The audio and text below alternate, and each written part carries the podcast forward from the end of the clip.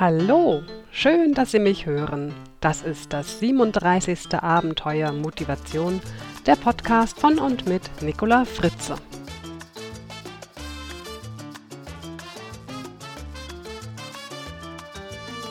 Unser Thema heute Tipps gegen die Aufschieberitis, Teil 1. So, meine lieben Hörerinnen und Hörer, Jetzt habe ich mir gerade meine Hände gewaschen und jetzt schnuppere ich mal da dran. Hm, hm. Jetzt bin ich wirklich hoch motiviert, meine neue Episode für Sie zu produzieren. Das war ja wirklich einfach. Ja, vielleicht fragen Sie sich jetzt, wie Händewaschen dazu führen kann, dass man so motiviert ist ganz einfach. Sie waschen sich ihre Hände nicht einfach mit irgendeiner Seife, sondern mit einer Motivationsseife. Ja, da staunen Sie. Tatsächlich, diese Seife gibt es. Ich habe sie neulich durch Zufall im Internet entdeckt und netterweise eine Probierseife zugeschickt bekommen. Der Gedanke dahinter ist, dass man das vertraute Ritual des Händewaschens nutzt, um sich für seine Ziele zu motivieren. Und auf der Seifenpackung steht die Anleitung hinten drauf, wie man sich mit dieser besonderen Seife, nämlich die Hände wascht, äh, wäscht. Und was steht da? Da steht erstens Ziel benennen, zweitens Erfolgsbild entstehen lassen naja, und alle, die meine Mentaltrainings-CD haben, die sind ja mittlerweile wahrscheinlich Profis darin, solche Bilder entstehen zu lassen. Hoffe ich zumindest. Und dann drittens, Hände einschäumen.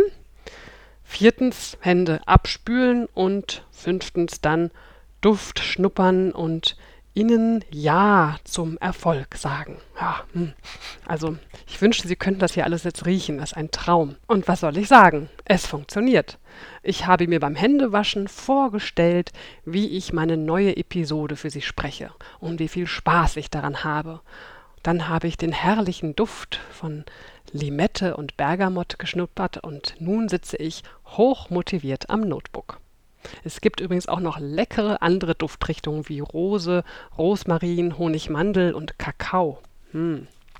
Naja, Kakao, da frage ich mich ja, ob ich beim Schnuppern es lassen würde oder ob ich dann vielleicht doch anfange, an meinen Fingern zu lutschen. Wer weiß. Ich bleibe, glaube ich, lieber bei Limette Bergamotte. Wer so eine Motivationsseife mal ausprobieren oder verschenken möchte, der geht einfach mal im Internet auf www.verlag-iw.de. IW steht übrigens für I-Integrale W Weiterbildung. Den Link zu diesem Verlag finden Sie wie immer auch in den Show Notes. So viel also zur Motivationsseife. Unser Thema heißt ja Tipps gegen Aufschieberitis. Und vielleicht fragen Sie sich jetzt, ob so eine Motivationsseife denn tatsächlich ein Tipp gegen die ewige Aufschieberei sein kann. Vielleicht, vielleicht aber auch nicht. Das hängt wie immer von Ihnen ab. Doch schauen wir uns die Aufschieberitis mal etwas genauer an. Vielleicht kennen Sie ja solche Gedanken wie das hat noch Zeit, heute nicht, aber morgen ganz bestimmt, Ach, dazu habe ich einfach gerade keine Lust. Ach, das schaffe ich heute sowieso nicht mehr, dann brauche ich auch gar nicht mehr anzufangen. Ach, das ist so viel, wo soll ich denn da bloß anfangen? Hm, hm, hm. Das sind so die typischen Aufschiebergedanken. Mal ehrlich, jeder von uns denkt so etwas ja mal. Wenn solche Gedanken ab und zu vorkommen, ist es ja auch nicht weiter erwähnenswert. Es gibt aber auch Menschen, die chronisch immer alles aufschieben. Sie vertagen ihre Aufgaben, die sie erledigen müssen, quasi aus Gewohnheit. Wenn das der Fall ist, spricht die Wissenschaft von einer Krankheit und nennt sie Prokrastination. Die Forschung zur Prokrastination ist noch sehr jung. Erst seit Mitte der 80er Jahre forschen Psychologen an diesem Thema und fanden heraus, erschreckenderweise, dass weltweit fast jeder Fünfte von diesem Phänomen betroffen ist. Der US-Psychologe Joe Ferrari von der DePaul University in Chicago ist einer der führenden Forscher auf diesem Gebiet. Und einen Link zu Joe Ferrari finden Sie in den Show Notes wie immer. Wissenschaftler unterscheiden zwischen zwei Typen von chronischen Aufschiebern. Zum einen gibt es da den Erregungsaufschieber. Er reagiert erst auf den letzten Drücker und genießt dann den Kick, den der Hochdruck zum Schluss erzeugt. Meist behauptet er, erst dadurch so richtig in Schwung zu kommen und kreativ zu werden. Also das sind die, die bis zum letzten Drücker warten und dann legen sie richtig los. Und zum anderen gibt es dann den Vermeidungsaufschieber. Er leidet unter der Angst zu versagen. Deshalb meidet er den Leistungsdruck, den die Aufgabe erzeugt. Ja, dafür ist er ein Meister der Ausreden und ein Meister der sehr kreativen Ausreden. Das zentrale Problem vieler Aufschieber ist, sie haben Schwierigkeiten, Prioritäten zu setzen und Sie leiden unter latenten Minderwertigkeitsgefühlen. Aufschieber machen einen Fehler. Sie verbinden nämlich den Erfolg mit dem Selbstwert. Sie setzen also Erfolg mit Selbstwert gleich. Um dieses Gefühl aber zu erreichen, brauchen sie häufige und vor allem auch kurzfristige Erfolgserlebnisse. Wenn dann da so eine Aufgabe auf dem Tisch oder sonst wo liegt, die scheinbar groß oder zu groß ist, dann liegen die Erfolgserlebnisse ja zu sehr in der Zukunft, sind also zu weit weg.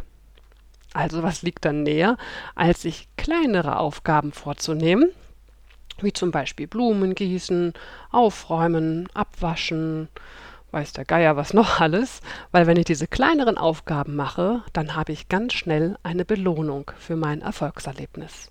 Die Blumen sind unter Wasser, das Geschirr ist wieder sauber und so weiter. Sie kennen ja inzwischen vielleicht meine grundsätzliche Frage zu allen Dingen des Lebens.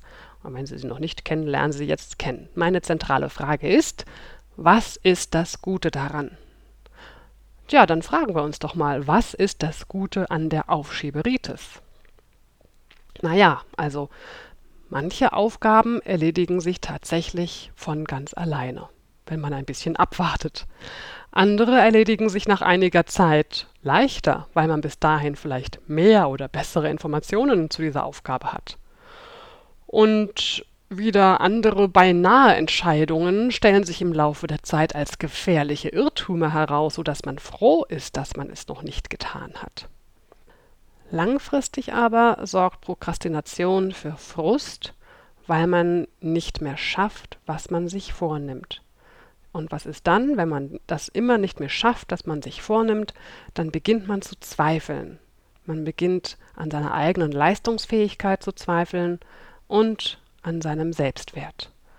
Tja, und dann sind wir mittendrin im Teufelskreis aus Aufschieben, Überforderungs- und Minderwertigkeitsgefühlen. Damit es aber gar nicht erst so weit kommt und Sie dem Teufelskreis vorher schon entkommen, geht es heute um die versprochenen ersten drei Tipps, wie Sie dieser Aufschieberitis entkommen. Falls Sie übrigens meine Abenteuer-Motivationsepisoden zum inneren Schweinehund noch nicht kennen, empfehle ich Ihnen das Abenteuer Motivation 12 bis 15 ergänzend dazu sich anzuhören. Hier also jetzt die ersten drei Tipps. Erstens konzentrieren Sie sich auf das höhere Ziel dahinter. Denken Sie immer an das Warum, an den Sinn. Wenn Sie schon seit Jahren sich vornehmen, weiß nicht, zum Beispiel Spanisch zu lernen und es immer wieder vor sich herschieben, dann fragen Sie sich mal, warum Sie eigentlich Spanisch lernen wollen. Wenn Sie dann das höhere Ziel dahinter erkennen, wie zum Beispiel der Südamerika-Urlaub, den Sie nächstes Jahr machen wollen oder ähnliches, dann werden Sie vermutlich das Spanischbuch aufschlagen. Oder Sie erkennen, dass es gar kein höheres Ziel gibt, dann können Sie den Spanischplan auch einfach mal streichen. Wir schleppen manchmal solche Ich muss endlich mal anfangen Gedanken mit uns herum die aber vielleicht schon an Gültigkeit verloren haben. Das ist unnötiger Ballast. Also behalten Sie Ihr höheres Ziel im Auge. Wir wissen doch, dass Menschen Aufgaben viel motivierter erledigen, wenn sie die höheren Ziele, den Sinn dahinter erkennen. Da fällt mir gerade eine sehr nette E-Mail von einer jungen Hörerin ein. Die hat das Ziel, nach Irland oder Kanada auszuwandern. Und, also sie ist noch Schülerin, muss man dazu sagen, sie hat sehr gut erkannt, dass die Schule, zu der sie wie die meisten vielleicht nicht immer so motiviert ist, dass aber diese Schule ein wichtiger Schritt ist, den sie gehen bzw. beenden muss, um ihr Ziel, also Irland oder Kanada, zu erreichen. Bravo, so geht das. Der zweite Tipp. Verabschieden Sie sich vom Perfektionismus. Der hält sie nämlich auf, er bremst sie, weil sie sich dann nur noch auf zahllose Details konzentrieren, die für das große Ganze aber nur noch von sehr geringer Bedeutung sind. Sie verrennen sich und kommen schließlich gar nicht mehr vom Fleck. Also weg mit dieser Alles- oder Nichts-Haltung nach dem Motto, entweder ich mache es richtig oder ich mache es gar nicht. Dahinter steckt übrigens meistens die Angst zu versagen, nicht gut genug zu sein oder nicht akzeptiert zu werden oder keine Anerkennung oder nicht genug Anerkennung zu bekommen, wenn etwas nicht perfekt ist. Also, erinnern Sie sich, auch 80 Prozent sind oft gut genug. Hören Sie auf, perfekt zu sein. Legen Sie los, machen Sie es so gut es geht und seien Sie auch mit 80 oder 90 Prozent zufrieden. Und hier kommt mein dritter Tipp. Übertreiben Sie bitte nicht. Klar ist es schön, wenn Sie ehrgeizig sind und Ihre Aufschieberitis Herr oder Frau werden wollen. Doch langsam, zu viele Punkte auf einer To-Do-Liste sind eher demotivierend. Und dann droht die Gefahr, dass Sie die Liste beiseite schieben oder ignorieren oder sich völlig fertig machen, weil Sie sagen, oh Gott, oh Gott, oh Gott, ist ja noch so viel zu tun. Also schreiben Sie sich kurze Listen, lieber dafür ein paar mehr Listen, aber auf jeden Fall kurze Listen und ganz wichtig, schreiben sich Listen, die in einem kurzen Zeitraum zu schaffen sind. Denken Sie an den Straßenfeger in Michael Endes Momo. Atmen, Schritt, fegen. ja, ich glaube, so ähnlich war das, sofern ich mich jetzt erinnere. Ein einmal einatmen, einen Schritt machen, einen Besenstrich. Ich glaube, so war das, genau. So, meine lieben Hörerinnen und Hörer, das waren meine drei Tipps gegen die Aufschieberitis für heute. Wie gesagt, es warten noch viele, viele andere Tipps für Sie. Ich freue mich, wenn Sie mir ein kurzes Feedback geben, ob Sie auch gern die anderen Tipps noch hören möchten. Vielleicht wundern sich jetzt einige von Ihnen, warum es mit der Teenager-Motivation heute nicht weiterging. Ich habe einige sehr lange und wirklich sehr interessante E-Mails von Ihnen zu diesem Thema bekommen. Vielen Dank dafür. Ich werde auf diese E-Mails in einer der nächsten Episoden auch ausführlich eingehen, das ist versprochen. Vielleicht mache ich das sogar auch in einem Gespräch mit Frank Wilde zusammen. Und ich plane eine kleine Überraschung zu diesem Thema. Und die braucht noch ein bisschen Zeit. Also, bitte haben Sie noch ein wenig Geduld. Im Mai oder Juni, denke ich, wird es dann soweit sein, dass wir mit den Teenagern weitermachen. Ja, und wenn Sie noch ein paar Gedanken oder Fragen haben zum Thema Motivation von Teenagern, dann freue ich mich natürlich nach wie vor auf Ihre E-Mail, wie immer an mail.nicolafritze.de. So, und jetzt gibt es noch etwas ganz Wichtiges. Das Abenteuerleben hatte gerade seinen dritten Geburtstag. Und das Tolle ist, Sie kriegen die Geschenke. Und was für welche. Sie können zum Beispiel eine komplette NLP-Ausbildung gewinnen und noch viele, viele andere interessante Dinge. Wie? Ganz einfach. Sie beantworten online ein paar Fragen zum Abenteuerleben und nehmen am Gewinnspiel teil. Die Umfrage ist über unsere Homepage www.dasabenteuerleben.de abrufbar und der Link dazu ist wie immer in den Show Notes. So, dann wünsche ich Ihnen jetzt ganz viel Erfolg bei der Umsetzung der ersten drei Tipps gegen Aufschieberitis. Vorausgesetzt, Sie haben überhaupt solche Aufschieberitis. Sie hören mich wieder im Wonnemonat Mai und bis dahin wünsche ich Ihnen eine Zeit voller Energie und Motivation. Ihre Nicola Fritze. Weitere Informationen zu dieser Sendung sowie unseren vielen anderen Hörkanälen finden Sie auf unserem Edutainment-Portal www.dasabenteuerleben.de. Und wenn es Ihnen gefallen hat, dann empfehlen Sie mich doch bitte weiter. Herzlichen Dank.